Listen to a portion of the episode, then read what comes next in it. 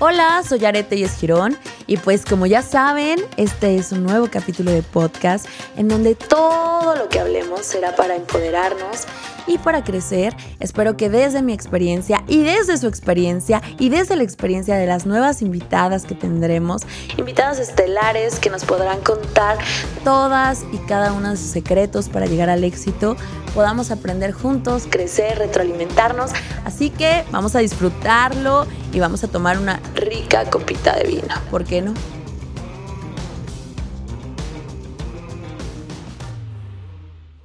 Hola de nuevo microlovers, bienvenidos a este nuevo capítulo. Muchísimas gracias por estar aquí compartiendo este tiempo, platicando, escuchándome y sobre todo retroalimentándome con sus preguntas en redes sociales, tanto aquí en podcast, en Instagram, en Facebook, en YouTube y en TikTok.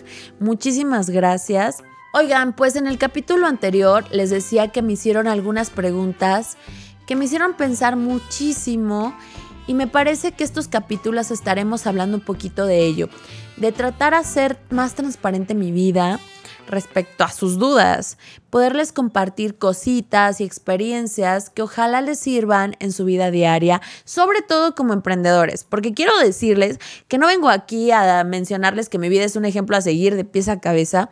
Claro que soy humana, claro que me equivoco, claro que tengo mucho que aprender, pero quiero compartirles desde mi experiencia porque vi la necesidad de mis microlovers en en aprender de diferentes temas del emprendimiento, de técnicas, sobre todo de la visión como emprendedor y de las dificultades que esto conlleva. Y pues una de las preguntas es que si alguna vez pensé que no lo iba a lograr, que si creía que todo me iba a rebasar en algún momento. Y la verdad es que sí. Y no solamente una vez, muchísimas veces sentí que había cosas, situaciones, sentimientos que no estaban en mis manos y que no iba a poder controlar. De hecho, hace poco aún lo sentí. Es más, en algún momento pensé que la factura era demasiado grande para lo que estaba consiguiendo.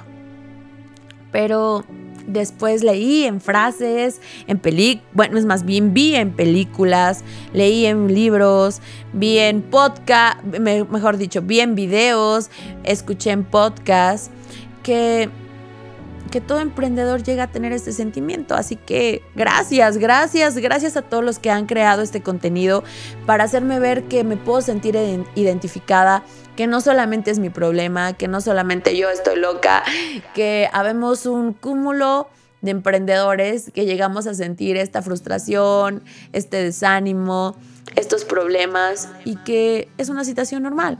Como lo puede haber en, los problemas que existen en las mamás de adolescentes, en las madres solteras, como lo puede haber también en, en los matrimonios, etc esos problemas generales creo que no se han fragmentado ni se han especializado tanto en los problemas que hay en un emprendedor. Así que justamente en este episodio les quiero hablar de todo esto. Porque si no lo han escuchado, corran a hacerlo. Ya hablamos del equilibrio, de que a veces hay cosas que me sobrepasan, de que muchas veces creemos que podemos con todo y no es así que pensamos que es nuestra obligación poder resolver todo, sentirnos perfectos, que cuando nos equivocamos, nosotros emprendedores nos crucificamos y nos queremos aventar.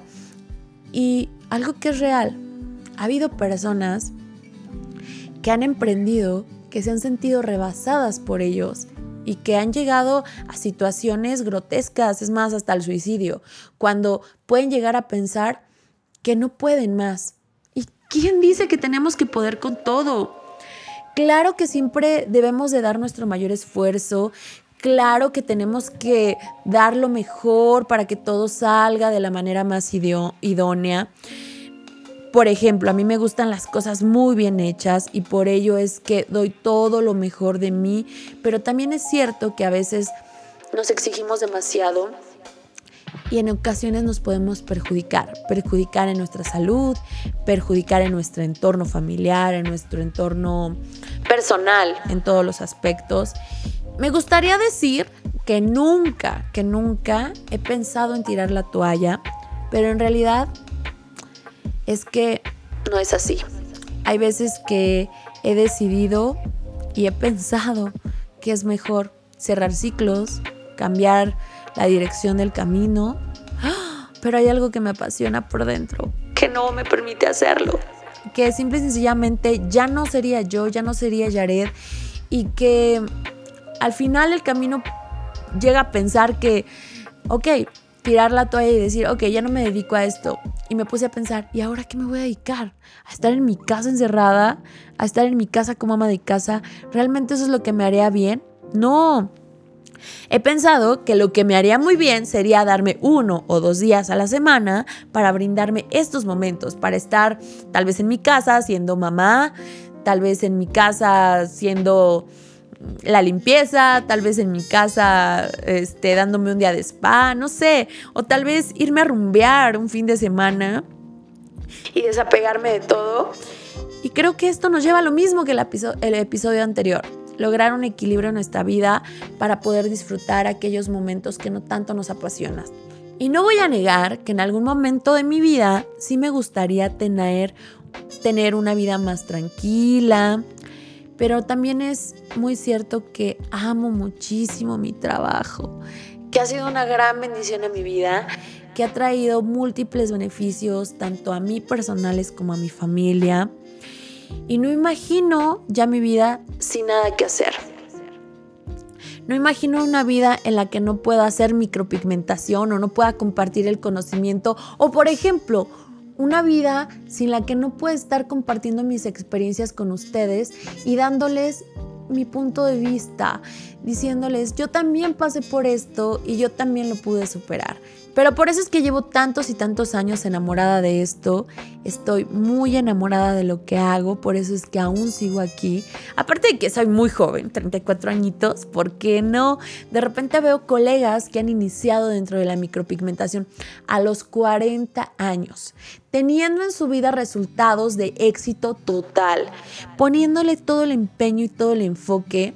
Y es ahí cuando digo, si ellos lo están haciendo y están dándose una buena una nueva oportunidad de emprendimiento en algo completamente desconocido y están teniendo un éxito total, ¿por qué yo no seguir, saben? Y eso y muchas cosas más me hacen sentir capaz de seguir adelante y de seguir creciendo y sé que cuando existe la posibilidad de seguir motivando, inspirando, ayudando y sobre todo realizando lo que me apasiona, pues Jared va a seguir para rato, así que he aprendido que todo en su vida tiene un costo, los precios a pagar y si logramos darnos un equilibrio, sin lugar a duda, esto va a ser mucho más sencillo, lo vamos a disfrutar, lo vamos a vivir como tiene que ser la vida. Y bueno, pues si ustedes se sienten de repente tristes, quieren tirar la toalla, no se estresen. Imaginen su vida sin estos momentos Dicen que para disfrutar la felicidad también tienes que vivir el caos. Así que disfruta también ese caos, aliméntate de él y obviamente tu vida se tiene que equilibrar y tiene que haber más momentos de felicidad que más menos momentos de caos. Y disfrútalo, aprovechalo. Y muchísimas gracias por escucharme en este episodio. Nos vemos en el próximo capítulo. Y pues Gracias, disfruten, vivan, apasionense por lo que hacen y no tienen la toalla porque realmente vale la pena. Solamente vamos a equilibrar nuestra vida y los escucho en comentarios. Así que adiós, nos vemos en el próximo capítulo.